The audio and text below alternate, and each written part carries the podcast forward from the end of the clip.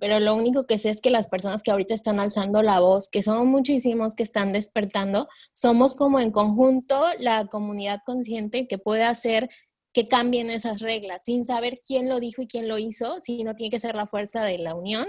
Entonces es acá donde yo digo que de todo esto que hemos hablado hasta ahorita, lo más importante es normalizar los sentimientos y las emociones de los hombres. Hola amigos, amigas, amigues, yo soy Alejandro Choa y bienvenidos una vez más a su podcast La Media, donde nos gusta hablar de temas que nadie nos preguntó, pero que se tienen que hablar.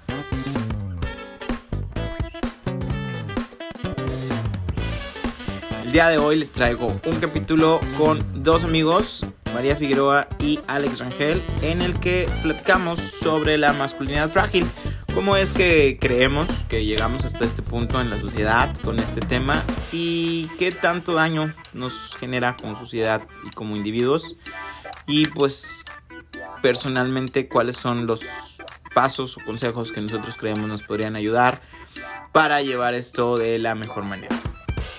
Hola, ¿cómo están todos los que nos están escuchando? Pues hoy tengo el honor de estar con dos hombres y justo antes de entrar este podcast y empezar, yo estaba platicando que cualquier opinión que uno pueda dar, independientemente de la información y todo lo que estudiamos y de todo lo que sabemos, el conocimiento se hace a través de nuestra experiencia y es muy chistoso porque yo venía recordando muchas cosas porque yo crecí alrededor de hombres, dos hermanos, o sea, en este caso ustedes son dos también, entonces, de dos hermanos de mi papá y pues también estuvo presente mi mamá.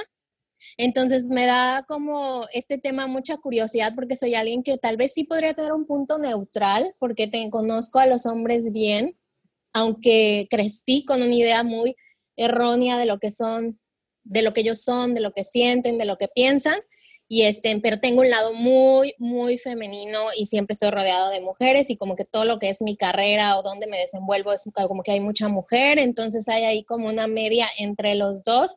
Entonces, hoy lo que queremos hacer es como empezar a exponer puntos de esta modernidad que se está viendo de las actitudes masculinas, femeninas, del rol de cada uno y pues que empecemos a dar como la idea que tenemos nosotros de lo que sin, sin juzgar si está bien, si está mal, sino como cuestionar un poco qué debería ser. Principalmente va a lo que es la masculinidad frágil, digo, como dice María, pues no somos expertos ni, ni conocemos al 100% el tema, digo, nos dimos a la tareita de, investigar y pues aparte lo, lo, vivimos, ¿no? Digo, siento que, independientemente como, como personas lo, lo vives día a día, este, eh, yo creo que en donde quiera que estés, ¿no? Digo, en tu familia, en tu trabajo, con tus amigos, el, el tema de como la masculinidad frágil, este, eso es un tema común hoy en día, ¿no? Pero quisimos como, pues, ondar un poquito en el por qué y de dónde viene y, qué, qué, qué, significa, ¿no? ¿Por qué, por qué es tan, por qué está tan de moda últimamente, ¿no? A ver, primero yo, o sea, digo, no sé si ustedes tienen como algún concepto específico de lo que es la masculinidad frágil. Yo digo, ahorita Rangel hablaba, no, María hablaba como de tiempos y Rangel hablaba como de, de, como de dónde viene. Yo no lo encontré, o sea, yo sí trataba de buscar como que en qué momento se, se construyó como esas definiciones, esos conceptos, pero, o sea, no, no, no encontré como que una fecha muy específica al respecto, ¿no? Digo, María, tú hablabas como de la segunda, o sea, después de la guerra y todo esto, Sí, pues de la masculinidad frágil, tal cual, no creo que haya como una fecha, pero yo recuerdo muy bien cuando empezó como el empoderamiento femenino y yo hablaba de que creo que fue como que un poco de la mano y de la par, ¿no? Creo yo que, que no pudiéramos, digo, yo también en la, en la, investigación que realicé, creo que no pudiéramos definir un, un un tiempo, independientemente de la situación que bien comenta María, que ahorita ha sido un poquito más evidente, que se expone más todo ese tema, creo que es algo, no sé, del origen de los tiempos, o sea, es una, una construcción social que, que, te predefine como, como hombre, ¿no? Y, de ahí, pues vienen muchas otras cosas. Pues, de hecho, en base a eso eran como mis cuestiones, ¿no? O sea, digo, siento que la masculinidad frágil sí es como como muy moderna, o sea, como que el hombre se ve atacado si se cuestiona su masculinidad, pero el tema de, masculino y femenino sí es algo que, pues como que siempre ha estado, pero siempre ha estado, tuvo un inicio, ¿no? Digo, en, en, digo estoy muy peleado con ese tema de que dicen que, que, como que los hombres y las mujeres sí somos muy diferentes y, y lo podría, o sea, lo podría entender en, en, en cosas físicas, este, o, o, de ese tipo, pero, pero no en temas como, como esto es exclusivamente masculino y esto es exclusivamente femenino, ¿no? O sea, eso sí fue algo muy impuesto y, y pues así se quedó, ¿no? O sea, siento que, que, que, que, como sociedad sí fue muy como que es muy masculino, como que, como decía Mariano, como tener el poder, entonces... O sea, siento que sí venimos de, de una historia en la que lo masculino sí era como, el autoritario, el del poder, y, lo femenino era un poco más lo, delicado, lo bonito, lo, pero ¿quién lo puso? No, o sea, eso era más como el, el, digo, no creo que nació la humanidad y ya, ya estaba definido en, ese, en ese aspecto, ¿no? Pues mira, si nos vamos al... adelante, María. No, es que ahorita que decías me estaba dando como curiosidad que decías desde qué tiempos. Es que si te vas como muy atrás, yo, sabes que me encanta la historia y que estudié diseño de moda y la historia de la moda. Entonces, realmente antes en muchas culturas el hombre usaba falda. Entonces, han cambiado mucho las ideas, pero creo que, creo que lo que quieres decir, cuando empezó a decir que éramos muy diferentes, ¿no? Independientemente si era el significado de que el hombre sea el que tenga poder o el que tenga los pantalones, sino cuando se nos hizo que éramos diferentes o que alguien tenía más poder que el otro, ¿no? Mm, pues, o sea, no precisamente eso, sino como que en qué momento o por qué. Digo, obviamente sé que, que, depende de la cultura, el momento, el, el, contexto histórico que se estaba viviendo en ese momento, pero se definió que, que tú por ser varón, pues tenías que, que, comportarte o hacer ciertas cosas, ¿no? Y, y tú por ser eh, mujer, pues tenías que hacer otras cosas diferentes. Pero siento mucho que al momento en el que se definió de que tú como masculino haces esto y tú como femenino haces esto, están peleados. O sea, tú, tú como masculino no puedes hacer eso que hace el femenino y tú como femenino no puedes hacer eso que hace lo masculino. Y se me hace algo muy eh, grosero, o, sea, se me hace muy respetuoso que realmente si una mujer empieza a tener tendencias masculinas, se vea como fuerte, como poderosa, como grande.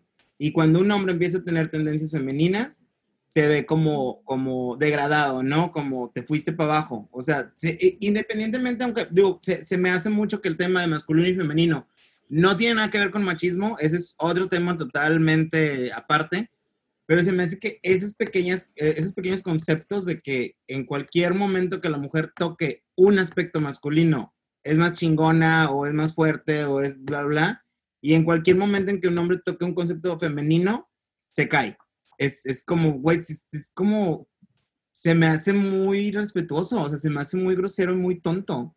Como, María, la vez pasada tú platicabas algo sobre las energías femeninas y masculinas. Así es, y me encanta esto que dices. Ahorita le vamos a dar la palabra a Rachel porque igual lo interrumpimos, creo que algo quería decir, pero bueno, yo platicaba algo y voy a tocar este tema ahorita que dices, porque cuando una mujer empieza a tomar actitudes masculinas, empieza a tener más poder?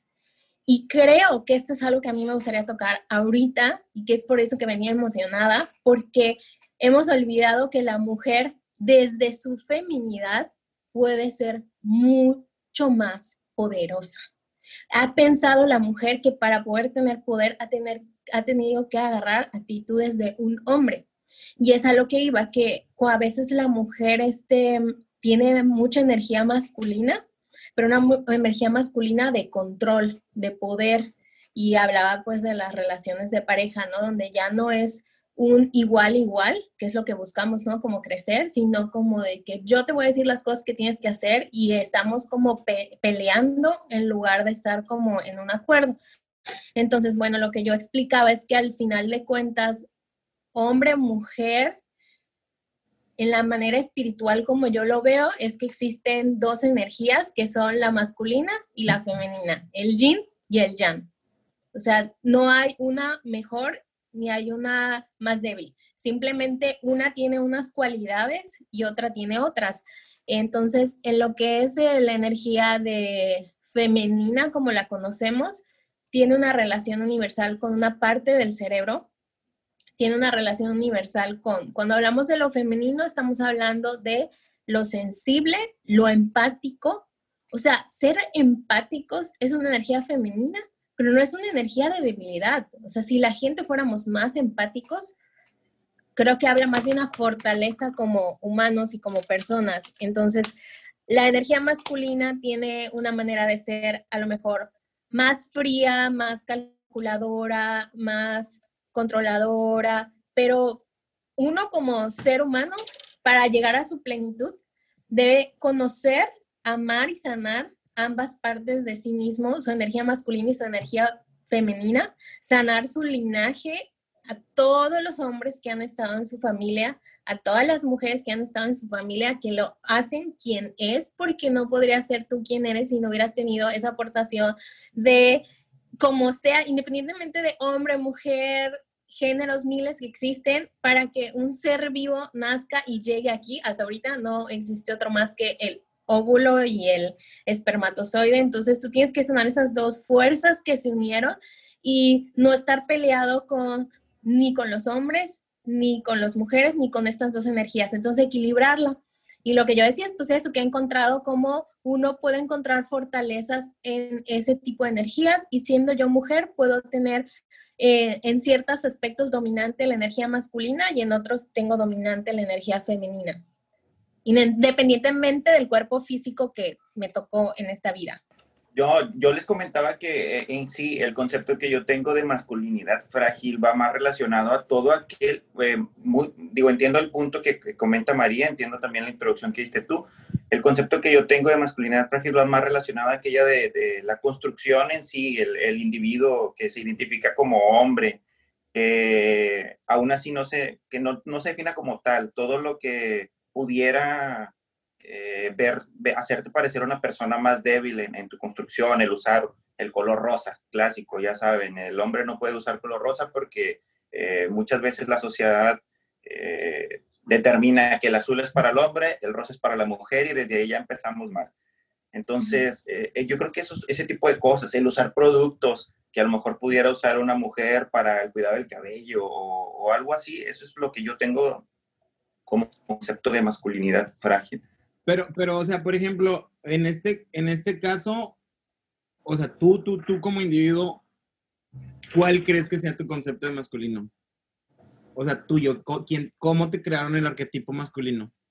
Fíjate que yo vengo de una familia muy tradicionalista, güey, de, de, gente, podríamos decirle, de rancho, o sea, gente que, que, creció con que el hombre tiene que hacer esto, la mujer tiene que cuidar a los hijos, tiene que estar en la casa, lavar los trastes, todo ese tipo de cosas que, te digo, la sociedad así define, por el simple hecho de haber nacido varón o por el simple hecho de haber nacido mujer. Entonces, sí es complicado porque al final de cuentas eh, vas creciendo con esa idea, vas creciendo con esa mentalidad. Sin embargo, yo creo que en la actualidad el que decide seguir por esa línea es porque se va la fácil, o sea, ahorita hay demasiada información, digo, yo conozco mucha gente eh, te conozco a ti, hemos tocado temas de ese tipo que dices que por qué eso, tal cosa no te va a hacer menos hombre o más hombre. Y sí, eh, obviamente porque empiezas a cuestionarte unas cosas, otras. Y yo, yo el concepto en sí, digo, respondiendo un poquito a tu pregunta, es todo aquel, toda aquella cosa que puede hacer que tú como hombre quedes... Eh, te veas débil, que te, que te reste virilidad, que te reste fortaleza, que te pueda hacer que te veas débil ante otro hombre, eh, ante otra mujer. Pero, y en, o sea, en ese concepto tuyo, o sea, como qué tan importante la consideras como parte de tu vida. Digo, yo tengo otro concepto, y te lo platicamos, pero, o sea, tipo, ya que, que estamos contigo, como, ya hablando de tu concepto de masculinidad, si lo ves en tu día a día, o sea, si, si, si se te hace algo, o sea, un pilar en tu vida, o sea, algo así como, o sea, lo que dices de, de sí me causa, o sea, sí, sí consume mi tiempo o mi mente el estar pensando el, el, parecer débil ante mis amigos, ¿no? No, el, en el hoy día, no, la verdad no, la realidad es que no. Te digo, yo de un tiempo para que he tomado una, una mentalidad más... Eh, tratar de ser más objetivo y a final de cuentas, pues no, no, creo que es más una apariencia. Eh, pero en, en, mí, en mi día a día, no, no, no afecta, no, yo no tendría ningún problema ni me sentiría menos porque estoy usando en un grupo de amigos, una reunión de amigos, eh, un llegar con una playera rosa o tocar algún tema que para ellos pudiera ser como que incómodo, eh, no, para mí no, no me hace menos ni me siento menos. María, tú, o sea, a ver, María, tú como mujer, ¿cuál es tu concepto de masculino? Ok, para mí el concepto de masculino ha sido diferente con el que crecí siendo niña. Al que me preguntes ahorita, María, una María consciente que, que se ha indagado detrás y cuestionado todo. Entonces, ¿quieres que te diga la actual? Pues, pues todo el paquete. Todo, el, paquete, ¿no? De una vez. Pues mira, fíjate que algo muy importante que creo que hay que tocar, sobre todo por los momentos que estamos viviendo. Yo como niña crecí creyendo, lo juro, creí que los hombres no tenían sentimientos, porque yo crecí viendo un papá que nunca ha llorado ni nunca llorará. Y a los hombres se les creyó diciendo, no llores, es que tú no puedes llorar hasta el fuerte.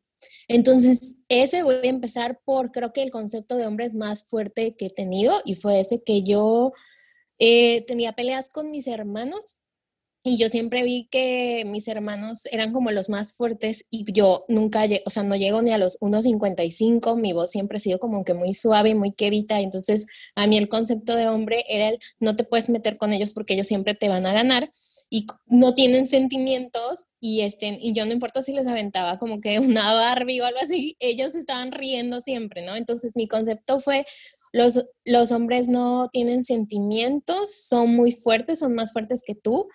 Y este, mm, que hay cosas que ellos tienen que hacer porque son hombres y que a mí no me, no me involucran o no tengo por qué saberlas, ¿no? Entonces hay cosas que yo no me involucré con cosas de mecánica, automotriz y demás, independientemente de que no me atraían, quizás no me atraían porque no las conocía, ¿no? Porque me dijeron, tu rol es quedarte como que en la zona, este, resguardada, cuidada y así. Entonces, eh, yo creo que esos son los dos masculinidades que más han dañado, el pensar que no tienen sentimientos y ya a la hora de tener como una relación eh, ver que no, que realmente sí tienen sentimientos y que uno los puede herir y creer que no los puede herir y, y, el otro es no involucrarme en ciertas cosas masculinas. También tengo idea de que los hombres este, son muy simples porque no expresan sus emociones y qué otra idea tendría que de los hombres. Creo que las mujeres siempre decimos que los hombres este, Ay, se me fue ahorita totalmente el concepto, pero hablaba de que pueden hacer una sola cosa a la vez, no pueden hacer como muchas cosas, como muy básicas. Ya, como el No somos multitareas. Ajá, eso, ese. Y, este, y a mí me encanta todo lo que tenga que ver con la moda, con la belleza, y ese es un tema que toqué hace poco en mi Instagram, pues también tengo la idea de que los hombres no entienden eso, ¿no? Que no se van a interesar por el cuidado de la piel, les vale que si sus tenis se combinan o no combinan, o sea, les vale cómo tienen las cosas, o sea, me da mucha risa que yo esté hablando otra vez, ¿no? Como que yo tengo un papá muy masculino y tengo una mamá muy femenina, o sea, son energías totalmente opuestas. Entonces, ahí me da risa que cuando tuve una cirugía, mi papá me, vino a cuidar y me y vio, me tuvo que entrar a mi, a mi casa, a mi recámara y me dijo, Dios mío, hija, ¿por qué tienes tantas cremas humectantes? Cuando te acabes una, compras otra. Y yo, papá, es que todas sirven. Una es humectante con olor, otra humectante con brillos, otro humectante de cara, otro humectante de cuerpo, otro humectante de pies. Y él estaba así de que, qué bueno que no soy mujer, a duras penas compro una o compro un shampoo. Hay un meme muy chistoso que me encanta de que el hombre que compra un shampoo que sirve para todo, para carro, para espejos, para cabello, para cuerpo. Y me da mucha risa. Ese es mi concepto, esos tres conceptos, ¿no? De ellos, o cuatro. Ya. Oye, fíjate que ahorita decían cosas que, o sea, entre los dos, no, ya no sé ni quién las dijo ni nada, pero está muy padre, es algo que, que, creo que lo decía Rangel, que desde chiquitos, bueno, no sé tanto en el sur, o sea, no sé si tú, María, eres, real, eres como originaria de Yucatán o de, o de qué parte, este, pero... Toda mi familia es de Yucatán y de parte de mi papá y toda de la Ciudad de México de parte de mi mamá. Ya, bueno, digo, es que no sé qué tan diferente sea la vida del norte y del sur, ¿no? Digo, yo también soy del norte y siento que, que, que sí fue igual como decía Rangel, como desde, desde niño es como te van educando a hacer lo que quieras hacer menos débil. O sea, tú como hombre puedes hacer lo que quieras menos algo que, que te haga ver débil. Y, y es como, como, como, que viene implícito, ¿no? Ese, ese tema de que eres hombre es sinónimo de coraje, de virilidad, de... No, no, creces no. así. Y era lo que, o sea, bueno, ahorita también creo que también lo, lo decía Rangel, y bueno, los dos lo dijeron del cuidado de la piel. Está muy chistoso porque sí es cierto, o sea, realmente un hombre es muy raro que lo veas cuidándose y es muy raro que vaya a saber cómo cuidarse. O sea, como como dices tú, que, que, es una crema humectante, o que la otra es para esto, que la otra es para esto. O sea, totalmente, o sea, com compramos una crema, porque yo también lo hago, yo solo tengo una crema y esto lo que usa. Pero si nos vamos a números, realmente este, es como de cada mujer que les da cáncer de piel, a cuatro hombres les da, porque los, cuatro, los hombres no wow. tienen cuidado. De, o sea, no, no tenemos ese cuidado como, como de, pues de la piel, pero digo, siento que al final, al final de todo se, se, se vuelve al punto en el que es algo que te resta virilidad, ¿no? O sea, como que sí, sí, digo, realmente parece chiste y probablemente alguien nos escuche y diga, no, no mames, eso no es cierto, pero güey, tengo amigos que les puedes decir como, güey, no sé, güey, no traes crema en los brazos porque se te ve todo cenizo el brazo y los vatos es como, ah, bueno, como qué pedo, o sea, yo no uso crema, eso es para viejas, bla, bla, bla, y güey, te lo juro, o sea, sí existen, ahí están, los tengo muchos amigos así. O sea, no es, no es broma. ¿Ya, María? Eso quiero aclarar, quiero aclarar que no me reí para nada de lo del cáncer de piel. Creo que soy la persona que más ayuda a fundaciones con cáncer y además me reí de que en mi cabecita estaba la canción de 100 maneras de morir y en todas eran videos de hombres haciendo tontería y media porque no tenían conciencia de que podían hacer, o sea, que los hombres eh, suelen ser más yacas, por así decirlo, de que hacen, se suben sin miedo a las cosas y nos, las mujeres son más, somos más preventivas de que no Siento vayamos que a correr muchas riesgo. veces- muchas veces no es sin miedo. Siento que vuelve a lo mismo que si estás en un grupo de amigos, Sí. vale más tu masculinidad Pues sí. que el miedo. Sea, vale más que no te vean como una persona débil a que te estés cagando de miedo. Y siento Claro, no puedes, en ese momento no puedes eh, demostrar El- debilidad. el miedo pasa a un segundo término totalmente. De acuerdo. Y, y siento, siento que es, que es como mucho eso, ¿no? O sea, sí existe, o sea, yo creo que actualmente sí hay ya más personas conscientes, digo, más, más hombres conscientes de, de todo este pedo. Qué fuerte. Yo recuerdo que mi- mis hermanos tenían grupos cuando eran niños de los vecinos y pues de su escuela y que hacían retos súper fuertes, que arriesgaba su vida, porque eso es algo típico de los hombres, no sé si sigue dando en la época, pero hacen retos de a ver quién aguanta más esto. Sí, yo creo que sí, sí, sigue, sigue existiendo y sigue siendo una realidad.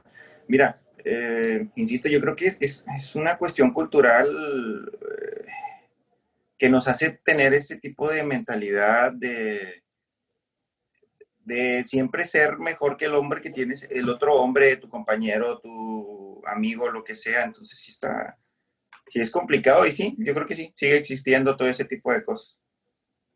Bueno, pues creo que ahorita podríamos tocar el tema, porque como es un tema súper extenso y estábamos platicando que no, no es un tema fácil de abarcar porque es muy largo y, y tampoco queremos entrar en el machismo ni en el micromachismo, estamos hablando de la masculinidad frágil. Creo que podrían mencionar, o yo les pregunto a ustedes dos, ¿cuáles son los dos o tres elementos donde han sentido que les ha afectado más este concepto de tener que ser fuerte? Yo, nosotros ahorita hablábamos del cuidado de la piel o hablamos de los retos donde ponen en peligro su vida y yo hablaba de que lo que más me costó es entender que sí tienen sentimientos y que sí pueden llorar y que sí sienten y que tienen muchas emociones aunque no se les sea permitido expresar. Pero ya hablando de ustedes como personas, ¿cuáles han sido los dos o la una de las cualidades que más les ha afectado este, estas ideas y conceptos que tiene la sociedad? Ah, empiezo yo. Eh, creo que por ahí en alguna ocasión platicando con Ochoa le comentaba, eh, en, lo personal, lo que más me pudo haber afectado fue el hecho de, de ocultar las emociones. Eh, hubo una situación actual en mi vida que vino a, a, tener un impacto muy, muy fuerte porque yo no era de expresarme, yo no era de eh, mostrar esa debilidad de llorar, de decir me siento mal. Eh, era algo difícil. Era difícil porque a final de cuentas lo sientes y lo vas cargando y vas acumulando ese tipo de, de, cosas negativas que te vas llenando, que no puedes transmitir, que no, a lo mejor no sientes la confianza de, expresárselo, por ejemplo, mis papás, porque mi papá pues es una, de una mentalidad un poco más, eh, el hombre no puede hacer eso o no debe hacer eso, o sea, es que te, estás viendo débil. Entonces, cuando yo llego a, terapia, eh, lo primero que me comenta mi psicóloga es, me dice, permítete sentir, permítete expresar tus emociones, estás cargando cosas que no deberías de mucho tiempo atrás porque, pues sí, crecí con esa mentalidad, crecí con esa premisa de que tienes que ser fuerte. Entonces, esconder las emociones, ocultar mis emociones ha sido lo que más me ha afectado en, en relación a, a este tema. Híjole, yo, o sea, no, no, no siento algo así muy, muy personal, pero digo, igual, igual como comenta Rangel, pues también vengo de una familia pues muy casi, casi de, de rancho y, y pues sí con muchos estos pensamientos, ¿no? Como que no puedes hacer esto o no te puedes eh, ver débil. Y la frase siempre, por lo menos en el norte, es como aguantar vara. O sea, el hombre tiene que aguantar vara para lo que sea. O sea, para el trabajo, para el esfuerzo, para los problemas, para, o sea, es aguantar vara. Entonces yo creo que también podría decir que yo creo que hasta mis 26 años yo aguanté vara. O sea, no, igual, o sea, podría decir que nunca había llorado hasta los 26. Y pues que era como que si te sentías mal, era el hecho de que te tienes que esconder, ¿no? O o, esperar a llegar a tu cuarto a sentirte mal. O sea, no podías sentirte mal en el trabajo o, en la escuela porque pues te iban a ver y era, no sé, no, no estaba permitido, no, no creo que en algún momento me hayan dicho así literalmente como, como no puedes hacer eso porque te ves débil, pero sin embargo estaba como en el contexto, ¿no? Porque yo sabía que eso no se podía hacer. Y sin embargo tú sí veías como las morras pues están en la escuela y entre ellas lloran y se abrazan y van y se juntan en una esquina y no pasa nada, ¿no? Está totalmente normal. Pero los hombres no hacen eso, o sea, los hombres no, no tienen permitido expresarse, este, yo creo que eso no, no digo, no lo tenía como contemplado como tema de masculinidad, pero siento que sí es parte como de mi, como de mi historia. Y en el tema de, se me hace muy raro, digo, ahorita lo estoy, lo estoy analizando, pero siento que todos estos temas, digo, yo como persona abiertamente homosexual, es otro pedo dentro de la homosexualidad, o sea, porque el pedo no es que seas homosexual, el pedo es que seas homosexual y parezcas mujer, o sea, volvemos a que lo, lo malo es parecer mujer, ¿no? O que seas homosexual y tengas la voz aguda, o que seas homosexual y te quieras pintar las uñas. O sea, el pedo no es que seas homosexual, el pedo es que no eres un homosexual masculino. Y se da, o sea, y todavía entre, entre, las, entre los homosexuales es otro tema, o sea, es como que, pues sí me gustas, pero como no eres tan masculino, pues ya no me gustas, ¿no? Y es como, ¿qué pedo, güey? O sea, aunque podrías pensar que dentro de ese círculo no debería existir tanto como esos eh, tabús, están también muy arraigados. Yo creo que son como las dos cositas que, que personalmente las podría tener muy, muy conmigo. O sea, que sigues viendo que, por ejemplo, creo que en algún momento seguramente en estos raíces de familias y de país donde vivimos todavía muy arraigados, que debe haber, ok, ahorita a lo mejor ya, ya podrían entender que un hijo sea con otra preferencia sexual, pero que no me salga con rasgos femeninos. O sea, que sea, que tenga preferencia sexual de, con otros hombres, pero que parezca hombre aún así. Exacto, sí, o sea, que no se vea, o sea, que no parezca, que no se vea, se vea femenino, sí, sí, sí. Yo, yo recuerdo mucho, no recuerdo cuántos años tenía, yo creo que eran 8 o 10 años, y pues sí tengo una voz pues no tan masculina, ¿no? Entonces, creo que íbamos en un taxi, no recuerdo si era un tío o mi abuelo, íbamos platicando nosotros dos, y el chofer volteó y me dijo que hablara como hombre. Y mi, y mi no, y mi familia, o sea, digo, no me acuerdo si fue mi abuelo o mi tío, digo, ahorita lo pienso y digo, qué cagado, ¿no? En vez de defenderme, se cagó conmigo. O sea, sí fue como, sí es cierto, güey. O sea, ¿por qué no hablas como hombre? Y yo, de que. Pero es, ahí entra lo que decíamos ahorita, es porque está eh, hiriendo su masculinidad. Es como que lo relaciona con que yo vengo con alguien que es una figura de un hombre, pero en realidad está hablando muy débil, lo relaciona al feminismo. No fue por ti, fue por él. Exacto. Sí, sí, digo, ahorita que lo pienso, digo, qué cagado, ¿no? Digo, si me pasara ahorita a mí sería como, chingue, ¿y a ti qué chingos te importa, no? O sea, qué pedo. Pero en este momento sí, sí fue como que, exacto, o sea, ese punto de como que vio afectada su masculinidad por ir con alguien que no era tan masculino y pues, ¿qué es lo que te digo de pertenecer? Pues se fue hacia el otro extremo, ¿no? De que, ah, bueno, yo sí soy masculino, ¿no? Yo sí me voy al otro lado porque pues tú no eres masculino. Este... Claro. Fíjate que ahorita que comentas ese tema, yo tuve una situación eh, muy curiosa, fíjate. Eh, hace poco falleció el, el hermano de un amigo mío y pues en el, en el yo, yo soy muy expresivo, a mí me gusta expresar lo que siento, independientemente de si sean amigas mujeres, amigos hombres, cuando hay un vínculo, me gusta expresarlo. Y porque te digo, después de la terapia, pues te ayuda mucho a poder transmitir ese tipo de cosas. Entonces, cuando me estoy despidiendo de él, pues ya le doy un, abrazo y le digo, es que amigo, echarle muchas ganas, te quiero. Va acompañándome mi novia, güey. Entonces, eh, caminamos, me despido de él, me subo al carro y me dice, ¿por qué le dijiste te quiero?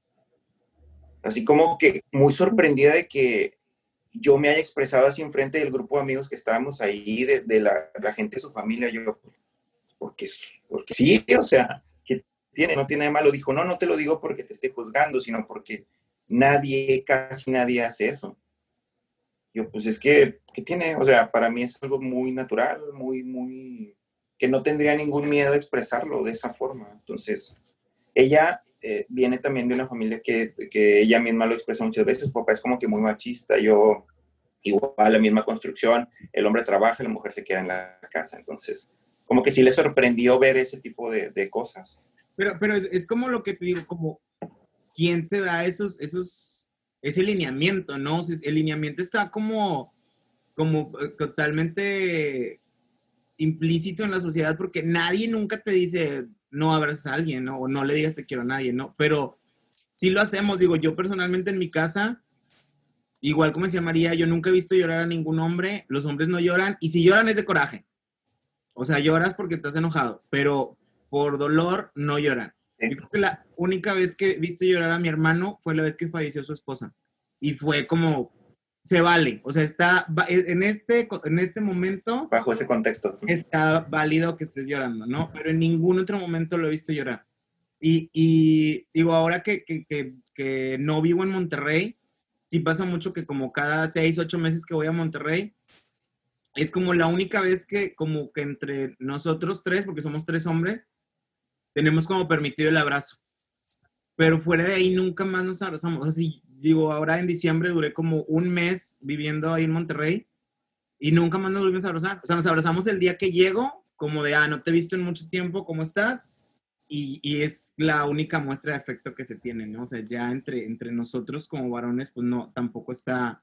Pero digo, nadie nos enseñó, o sea, no, no es como que nuestros papás nos dijeran como no se abracen, ¿no? O no, no se demuestren el cariño, pero sí está como muy implícito en, en todos lados, ¿no? O sea, tanto en tu grupo de amigos, como en tu grupo de escuelas, como en, entonces, dicho, digo, ahorita lo pienso y en, en la primaria, estaba en cuarto de primaria y el maestro también, no sé, pues tenía algún problema, esperemos haya ido terapia, porque estaba tan molesto con que los, como que los niños jugaran con las niñas a, algo como, como la de leche o, o, cosas así, o sea, siempre como que los niños tienen que estar allá jugando fútbol y las niñas acá en el piso rayando, ¿no? O sea, algo así. Pero me acuerdo que un día llegó tanto su molestia que se paró en el grupo niños y niñas. Y los niños no podían hablar con las niñas y las niñas no podían hablar con los niños. Porque pues era su pedo, ¿no? Digo, me, pues, me acuerdo que nos molestaba porque era, pues, güey, todos somos amigos, ¿no? O sea, todos queremos jugar en bola, pero a él le molestaba mucho y no nos dejaba hacerlo. Monterrey, saludos. Todos por acá. Pues yo creo que partiendo de eso que tú comunicas y dices, ¿quién dijo que el hombre tenía que no llorar, no sentir, ser el fuerte, aguantar vara? Pues no sabemos quién lo dijo ni cuándo empezó, pero lo único que sé es que las personas que ahorita están alzando la voz, que son muchísimos que están despertando, somos como en conjunto la comunidad consciente que puede hacer que cambien esas reglas, sin saber quién lo dijo y quién lo hizo, si no tiene que ser la fuerza de la unión. Entonces es acá donde yo digo que de todo esto que hemos hablado hasta ahorita, lo más importante es normalizar los sentimientos y las emociones de los hombres y validar que yo estoy segura que muchos hombres eh, les gusta mucho eh, su espacio personal, no les gustan los abrazos, pero genuinamente no les gusta su, que invadan su espacio personal. Pero habrán hombres que genuinamente sí lo necesitan, que, que genuinamente, no porque alguien les dijo que un hombre no abraza, sino porque ellos realmente lo necesitan. Así como habrán mujeres que aman usar pantalones y otras mujeres que preferimos estar en falda, no porque nos digan que es más femenino o menos femenino, sino que nazca de ti, no de lo que alguien más diga. Entonces, creo que la parte de las emociones es muy importante porque yo les contaba acá que mi papá nunca lo he visto llorar, nunca, ni cuando falleció su mamá, ni cuando falleció su papá, y creo que tal vez si yo muero llore, pero nunca lo he visto llorar, solo una vez. Pero bueno, sin entrar en tema de cuándo fue, lo que yo con todo este desarrollo personal me he dado cuenta y que creo que también va, Rachel va a confirmar esto, es que, porque ya fue terapia, que si tú no, si no aceptamos y normalizamos que el hombre puede llorar, puede sentir miedo, mucho miedo, puede sentir todas las emociones, que son millones, esas emociones se van a ir en algún otro lado y se van a desatar de otra forma. Entonces yo no veo a mi papá llorar, pero lo que sí veo es que tiene unos arranques de que cuando no, como Harry, de la que que anda, porque nunca saca sus emociones. Entonces, de repente toma unas decisiones de los voy a desheredar a todos, o ya este, bueno, se separó de mi mamá y ya ni la quiere ver ni hablar. No es, no es racional, porque trae cargando tanto y pon tú que no se le ha somatizado en el cuerpo físico, pero hay tantos hombres que su tristeza pueden estar presentando una depresión atípica, que a lo mejor no están tirados en la cama que no salen, pero tienen un mal humor, están con todo el mundo, este, em, sacando su mal humor con todos, hasta la misma violencia a, la otra mujer. Entonces, lo que no sacas llorando, gritando, manejando tus emociones, por otra manera va a salir, tarde o temprano, ya sea por una enfermedad o por otra cosa. ese, era, ese, era, otro tema de que eh, también está muy marcado que cuando la mujer está como mal, eh, tiene un grupo con el cual puede como compartir totalmente el por qué y cómo está mal, ¿no? Y, en el hombre no existe tanto eso, ¿no? O sea, también si te juntas con los compas, es para la chelita, para estar chido, no para ir a traer tus problemas, porque, pues, o sea, no, no, e, ese grupo no existe, el hombre no tiene ese grupo en el que puede irse a sentar a, decir, güey, me está llevando la chingada, ¿no? O sea, y, y sin que haya una chela de por medio porque también es muy masculino que si hay chela de por medio, ya medio se vale que, medio te aflore el sentimiento. Pero si no hay chela, estás mal. O sea, ¿qué pedo? ¿De qué estás hablando, no?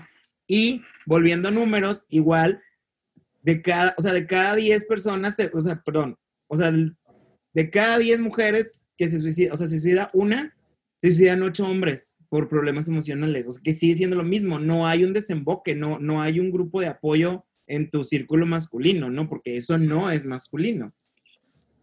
Sí, sí, sí, completamente de acuerdo, bien lo dice María. El, todo, eh, todo esto, yo creo que sí, el, tema de los sentimientos es lo que puede tener un, un gran, gran, gran impacto. Eh, el no poder transmitirlo, porque no, no es querer. Yo creo que ninguno de nosotros en nuestra naturaleza, siendo hombres o mujeres, no queramos sentirnos bien es no poder transmitirlo por toda la cuestión eh, social, cultural, de voy a quedar más eh, o voy a quedar mal si, si digo cómo me siento, si expreso cómo me siento. Ah, prefiero ser el, me lo aguanto, pero lamentablemente lo canalizas de otras, formas o lo sacas de otras formas que muchas veces termina siendo peor que, que a lo mejor quedar mal ante tus amigos por expresarte cómo te sientes. Ya, bueno, nada más quería como un, último tema y luego ya por si cada quien quiere dar alguna conclusión, que nunca tenemos conclusiones, pero está muy bien. Este, mi pregunta era más como, bueno, por ejemplo, tú, Rangel, ¿cómo, o sea, si realmente igual, si ocupa un, un punto de, de, tu mente el, el como cortejar o aparentar ante una mujer tu masculinidad. O sea, el, el, qué tanto importa el, ser masculino para tú creer que, que le hace parecer atractivo a la persona. ¿Qué tanto importa? Pues a lo mejor un tiempo atrás hubiera importado mucho, un 90%, yo creo. Pero en la actualidad, si algo me he dado cuenta es que eh, como lo comentó María en algún punto, eh, ahorita las mujeres ya prefieren mejor a un hombre que tenga esa, esa apertura, esa conexión con su lado femenino, güey, que un macho. Yo creo que ninguna mujer ahorita, una mujer consciente y pensante va a preferir un macho. Nadie lo quiere, es una... Oye, no, fíjate que por eso también me da mucha risa, porque de hecho ahí, ahorita iba con María por eso, pero igual, o sea, yo tengo muchas amigas, bueno, no muchas, sino varias que, que, digo, son personas que yo considero muy inteligentes y muy pensantes. Y no sé si tal vez jugando, pero sí han hecho comentarios de que, ay, no, güey, o sea, qué, hueva estar con un güey que, que, que, se la pasa llorando, ¿no? O, ay, qué hueva estar con un güey que, pues, que no es un, como súper viril, ¿no? Y es como, güey, qué pedo, o sea, no sé si realmente ahora con María, o sea, tú como mujer, qué tanta importancia tendría como la masculinidad de la persona con la que, con la que estés sintiéndote atraída, ¿no? Sí, sí, sí. Pues, mira, ya toca, o sea, realmente lo que tú dices, ¿qué tanto veo atractivo un hombre o un hombre que sea muy masculino, muy femenino? Depende de dos cosas. Es que todos en esta vida venimos, venimos a sanar o a repetir y en algún punto de nuestra vida estamos sanando y en otra estamos repitiendo. Cuando estamos repitiendo, como tú dices, aunque sea una mujer súper inteligente, de mundo, consciente, si está repitiendo, va a repetir los patrones de su familia y para ella va a ser normal buscar una pareja que sea súper macho. Porque qué miedo estar con algo que ha sido diferente en su familia. Si vio que su papá siempre fue el macho sin sentimientos, te va a asustar un hombre que sea todo lo contrario. Entonces, en mi vida, yo he de repente eh, visto que estoy saliendo con personas o estoy en relación con dos o tres que me ha tocado que digo, qué miedo, se parece un chorro a mi papá, no quiero esto. Y conscientemente digo, pues voy a probar encontrar a alguien que sea totalmente diferente a mi papá. Entonces, em, conscientemente, em, como ahorita yo lo que quiero hacer, es reparar, vengo a reparar mi árbol genealógico y mi árbol familiar, porque yo quiero darle la oportunidad a las mujeres que vienen detrás de mí que puedan sentirse libres de ellas elegir. Entonces de repente ya me abro a encontrar un hombre que sea como diferente. Eh, fíjate que, por ejemplo, alguien que, un hombre que de verdad le guste mucho eh, la ropa, vestirse bien y que no digan, ay, es metrosexual, ¿no? Digo, en mi caso, porque estoy acostumbrada a que todos con los que han dado les vale el cuidarse y lo ven como que solo para mujeres. Eh, entonces, pues ahora sí que para cuestiones emocionales, para lazos fuertes, sin explayarme tanto. A mí me gusta que sean hombres conectados con sus emociones, lo veo como un hombre más eh, que nos vamos a poder llevar mejor, porque siempre les pregunto como, ¿cómo eres cuando te enojas o cómo eres cuando estás triste? Entonces me da risa porque la mayoría cuando está triste prefiere no hablar, porque están acostumbrados a que los hombres no pueden hablar cuando están tristes. Y le digo, eso va a ser un conflicto porque las mujeres cuando estamos tristes, sobre todo yo, quiero hablar y necesito hablar. Entonces, cuando estemos y cuando estoy molesta no quiero hablar. Entonces hay que ponernos de acuerdo un poco con eso. Entonces, en, si necesito alguien que esté conectado con sus emociones. Ya ves que no tengo conclusiones, pero ya por último a mí me gustaría decir como, eh, porque ahorita decías algo de las futuras generaciones, a mí en lo personal se me hace como que la futura generación no es la respuesta, o sea, la respuesta es ahorita, ¿no? O sea, Realmente estamos como en, en, en, en, el punto crucial de redefinir todo porque todas las definiciones que tenemos fueron las que nos dieron. Entonces nosotros estamos en el punto crucial de cambiar la definición. y no nosotros como personas, ¿no? sino nosotros como, como sociedad. Y yo creo que, que, estamos en el punto en el que debemos entender como que los masculino muy masculino y lo femenino muy femenino, nada más nos vino a hacer daño, ¿no? O sea, el, macho masculino chingón y la mujer femenina empoderada. O sea, no, güey, los dos extremos nos están mandando a la chingada, ¿no? O sea, como decía María, como conectarse con, con, sus, con sus dos energías, digo, o va la energía humana, ¿no? O sea, la energía humana es una sola, no, no, no tienes que representar ni ser nada. Este, yo creo que realmente, eh, aunque venimos, eh, está como todo volteado porque decimos que somos una sociedad machista, pero al final de cuentas yo creo que somos como un como una sociedad matriarcal, porque al final de cuentas nos educan las mujeres, pero las mujeres son muy machistas, o sea, son, son, siguen, si tienen un varón, pues le, le inculcan mucho el, el, hecho masculino, pero ahorita que ya nuestras amigas, nuestras hermanas, nuestras primas son mamás o papás, yo creo que ahí también vale la pena todas las personas que están como en el, como en el underground, como abajo de la mesa, sabiendo que todo está mal, pero, pero que yo pienso bien, o sea, que yo sé que no importa, pues que salga, ¿no? O sea, que, que, que si realmente estás en ese grupito en el que todos son unos pendejos y tú por, por pertenecer te vas a quedar ahí, güey, pues aviéntales la bombita de, de güey, la estás cagando, güey, o sea,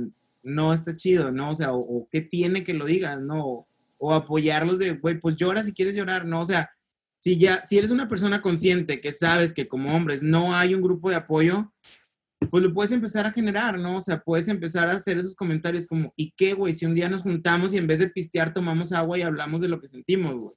O tipo, no lo tienes que programar, ¿no? O sea, simplemente en una plática sácalo, ¿no? O sea, se me hace que está mucho el miedo de, de, de, que sabemos que lo necesitamos, pero no queremos ser el primero, ¿no? O sea, queremos, queremos que alguien lo cambie, pero no queremos hacerlo. Entonces siento que estamos en el punto perfecto para empezar a hacerlo y no esperar a que la generación que viene lo haga, porque lo que vas a hacer tú ahorita vas a empezar a modificar la generación que viene. Claro, es poner la semilla, ¿no? Del cambio. Sí, yo, pues, como dices, no hay conclusiones, pero sí me gustaría decir algo como muy importante, ¿no? Lo que tú decías del matriarcado. El problema de seguir creyendo que, que el hombre no acepte sus sentimientos o su parte emocional hace que él lo rechace, que la sociedad lo rechace y es el principal problema que ha habido con las relaciones humanas en general, dígase cualquier tipo de relación, que todas las mujeres se han visto no aceptadas y rechazadas por su pareja o por un hombre porque no aceptan sus emociones. Pero ¿cómo las van a aceptar si a ellos mismos se les enseñó no aceptar y no lidiar ellos con sus emociones? Entonces se vuelve un, un círculo vicioso de nunca acabar porque ninguno acepta las emociones del otro. Entonces, hay que normalizar lo que tú estás diciendo, normalizar el juntarse para hablar de que, oye, sí me siento triste, sí me siento débil, sí me siento con miedo, este, porque eso va a crear más empatía en los hombres cuando vean a otra persona, dígase ser humano, dígase animal, dígase mujer, pareja, madre, hermanos, pueda sentirse empático de, que se están pasando un mal momento o que están pasando por emociones y, y validar todas las emociones que se puedan estar sintiendo. Yo creo que, insisto, el, eh, comparto completamente los puntos con ustedes. Creo, si tuviera que dar alguna conclusión, que se permitan, se permitan a, abrazar ese lado femenino, por llamarle de alguna manera, porque hasta, hasta es más barato. Créeme lo que, que como hombre, siendo, si tú, tú no te permites el sentir, eh, el abrazar ese lado femenino, te, te, ayuda a crecer mucho, ¿eh? te ayuda a crecer mucho el, el, el permitirte, el expresarte, el transmitir tus emociones. Eh, creo que tienes más oportunidad de, de, de, conocer más gente, de ampliar tu círculo de amigos, de, de ser tú en realidad de, de, vivir una vida un poco más plena. Entonces, pues permítanse, permitirnos sentir, permitirnos ser eh, menos machos, más, eh, más humanos. Ya. Me, me, gusta eso que dices como que conectar como con lo femenino, yo lo diría como conectarte contigo completamente, o sea, con todo lo que es tu, tu, tu individuo, ¿no? O sea, porque sí está ahí, sí, sí eres emociones, no te las has permitido sentir, que es diferente y no es femenino, no te hace mujer, no te cambia de ninguna manera, simplemente te estás como abrazando completamente, ¿no?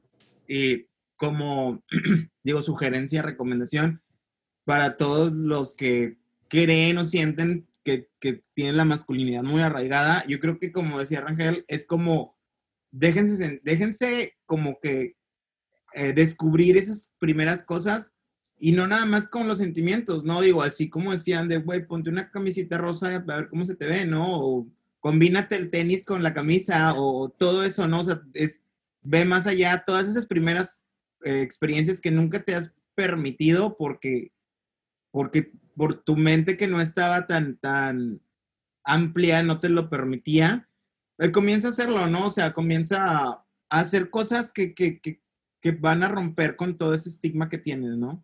Oye, y ahorita se me está ocurriendo algo, porque las personas que escuchan esto, puede ser un hombre que busque que llegue energéticamente porque está necesitando un momento para abrirse y que tenga esta información. Pero ¿qué tal si le llega una mujer como en el caso de Rangel que decía ahorita, oye, mi novia vivió en una familia igual muy machista, ¿cómo una mujer, ustedes siendo hombres, cómo una mujer puede ayudar a un hombre en este proceso, ya sea como ayudar a su hijo, porque algunas vamos a ser mamás, o cómo puede ayudar a una pareja a que, a que normalice estas cosas? En el momento en donde estén menos vulnerables, o sea, lo ideal sería que un poco como tu tema anterior de la menstruación que tú decías, no hay que esperar a que les baje a las mujeres para hablar ese tema, que sea un tema para hablar en la mesa común y corriente normal. Porque tal vez si quieres tocar ese tema cuando él está muy susceptible, no sea el mejor momento, ¿no? Claro, es como, como todo, o sea, yo creo que, digo, le voy a poner el término de problema, siempre que uno quiere arreglar un problema cuando ya lo tiene encima y eso siempre va a complicar las cosas. Entonces, eh, el diálogo preventivo, por llamarlo de alguna manera, es, es una muy buena forma de, de, poder ayudar. Eh, como dice, bien lo dijo Cho hace rato, uno, al final de cuentas uno crece en un hogar donde la mamá es la que se hace cargo, bueno, en la actualidad ya no tanto, pero los que crecimos en generaciones anteriores, y ella venía con esa mentalidad de que, bueno, pues yo estoy en, yo soy para crear aquí y sigues creando un macho, entonces ahorita que hay más información, que hay más formas de, eh, aprender cosas nuevas, eh, el prevenirlo, el hablarlo antes de que la situación se presente puede ser de muchísima ayuda. Yo creo que ahí como, o para tratar de responder tu pregunta, volvería a mi punto de, güey, estamos en el punto exacto. O sea, ahorita sí es como que no sabemos, no se puede, o sea, tipo, no, no sabemos cómo hacerlo, pero qué chingón que nos estemos dando cuenta que se necesita hacer. Entonces, yo creo que el consejo sería el mismo como traer el tema a la mesa siempre. Tipo, yo sé que es muy difícil, digo yo que, que viví igual con puros tíos, hermanos, es muy común que les preguntes cómo estás y te digan bien. O cómo te fue en el trabajo, mm, normal. En cambio, le preguntas a una mujer y es muy, puta, siéntate dos horas, güey, porque, ¿dónde empiezo, no? Entonces yo creo que, que, es momento de, de empezarlo a trabajar, digo, con, con amigos, con familia, con, con, quien sea, como, como a ver qué onda, vamos a platicar, ¿no? Digo, como dices tú, con, con el tema de los hijos, pues desde chiquitos, pues ayudarlos a que, a que, a que cuenten, ¿no? A que cuenten cómo les va, cómo se sienten, eh, todo, desde, desde pequeños, ¿no? Y, y, y así como lo dices tú, algunos vamos a ser mamás o papás, algunos no, pero siento que en nuestro deber está, pues tenemos sobrinos o están digo, no digo que vas a ir a educar a tus sobrinos ni a los hijos de los demás, pero siempre tratar de, que se pongan esos temas en la mesa, aún en esos círculos también. Bien, yo creo que le invitaría, o sea, yo voy a hablar por las mujeres, ¿no? Les invitaría que sí, a veces parece ser más atractivo, pues andar con un hombre muy macho, ¿no?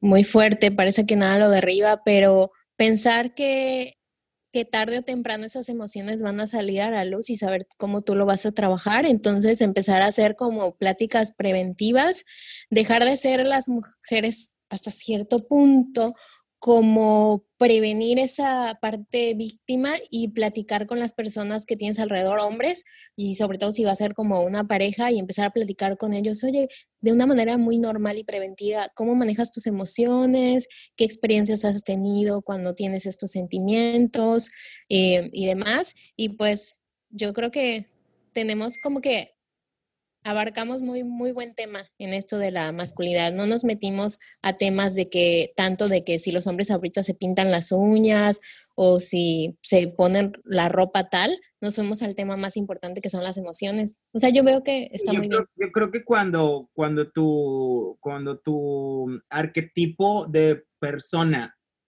está bien contigo, ya te vale madre que te, o sea, ya te vale madre todo lo de afuera, ¿no? O sea, yo creo que, que al contrario, digo, hay muchos hombres como muy masculinos, digo, no, no como muy masculinos que sean muy machos, sino como que están tan seguros de lo que son como individuos que les vale madre si tienen una falda o están pintados de las uñas, ¿no? O sea, ya cuando tu arquetipo como persona está totalmente bien cimentado, lo exterior vale madre. Es que yo creo que eso como humanidad es lo que tenemos que despertar ahorita, porque si tú te aceptas como eres y sabes que siempre va a haber alguien que te va a juzgar, pero que eso no te hace menos ni más, no importa la opinión de los demás. Entonces, cuando tú te aceptas y te muestras al mundo como eres, abres la libertad para que otras personas se acepten. Si tú no te aceptas, si tú te reprimes, tú estás haciendo que el resto también se reprima porque tú juzgas igual. El mundo es como un espejo. Entonces, cuando tú te das la oportunidad de ser quien realmente eres, eh, invisiblemente em, inspiras a otras personas para que ellos igual lo hagan y estás sanando. O sea, cuando yo me atrevo a dar un paso de algo, sin miedo a ser juzgada, sino porque creo que yo valgo por lo que soy. Eh, me he dado cuenta que la gente se acerca a mí y me dice, wow, admiro lo que hiciste, me encanta esto que estás haciendo. Entonces, cuando yo vivo con juicio, pensando que no debería hacer esto porque voy a estar mal vista, cuando yo vivo así y la gente que vive así es la gente que más juzga al resto, porque así como tú te juzgas a ti mismo muy duro, juzgas a los demás. Y en este mundo nadie es feliz cuando vive juzgado, cuando no vive aceptado, cuando le señalan no estás bien por esto o eres menos por esto. Entonces hay que empezar a aceptarnos a nosotros para que el mundo, porque cuando nosotros nos aceptamos, aceptamos a los demás. Y cuando nosotros hacemos juicios muy duros con nosotros, somos los que tenemos a también hacer juicios duros con el resto y no aceptarlos. Amén. definitivamente. Aplausos. Aplausos. Gracias, amiguitos. Muchas gracias por, por su platiquita del día de hoy. Gracias a ti por la invitación y va, que me llevo muy buenos este, eh, aprendizajes. Es muy importante siempre escuchar el punto de vista femenino y va, buena experiencia. Sí, y esto que, que les digo es porque como mi papá nunca estuvo en contacto con su lado emocional, hizo sufrir mucho a mi mamá, nunca la aceptó ni a ella ni a mí con nuestras emociones y a, un hermano que es más sensible. Entonces, pues puedes romper vínculos de amor, o sea, lo más importante, ¿no? Por no por no abrirte a aceptar las emociones, ¿no? Entonces no hay que juzgar algo como malo. En cambio, cuando lo aceptas, em, creas vínculos como más de amor entre la gente. Entonces creo que no, hubiera no hubieran terminado tan mal si se hubieran entendido y aceptado que, ok, tú eres como eres, yo soy como soy, pero hay que aceptarnos, ¿no? No hay que hacernos menos ni más, ni evitar los juicios. No sé cuándo el juicio puede ser visto como algo bueno, no sé si hay algún beneficio de los juicios o debemos evitar los juicios, las etiquetas y todo eso. Gracias por haber escuchado el capítulo del día de hoy, amigos. Si les gustó estuvieron queriendo participar en la conversación todo el tiempo, mándenme un mensaje, díganme que quieren grabar algo conmigo y lo hacemos. No olviden compartirlo, probablemente sea un tema que alguien eh, quisiera escuchar. No para cambiar su opinión, sino simplemente para generarle alguna pregunta. Si realmente te genera alguna cuestión en tu vida y te pones a pensar, investigar sobre este tema, es exactamente lo que queremos generar. Adiós.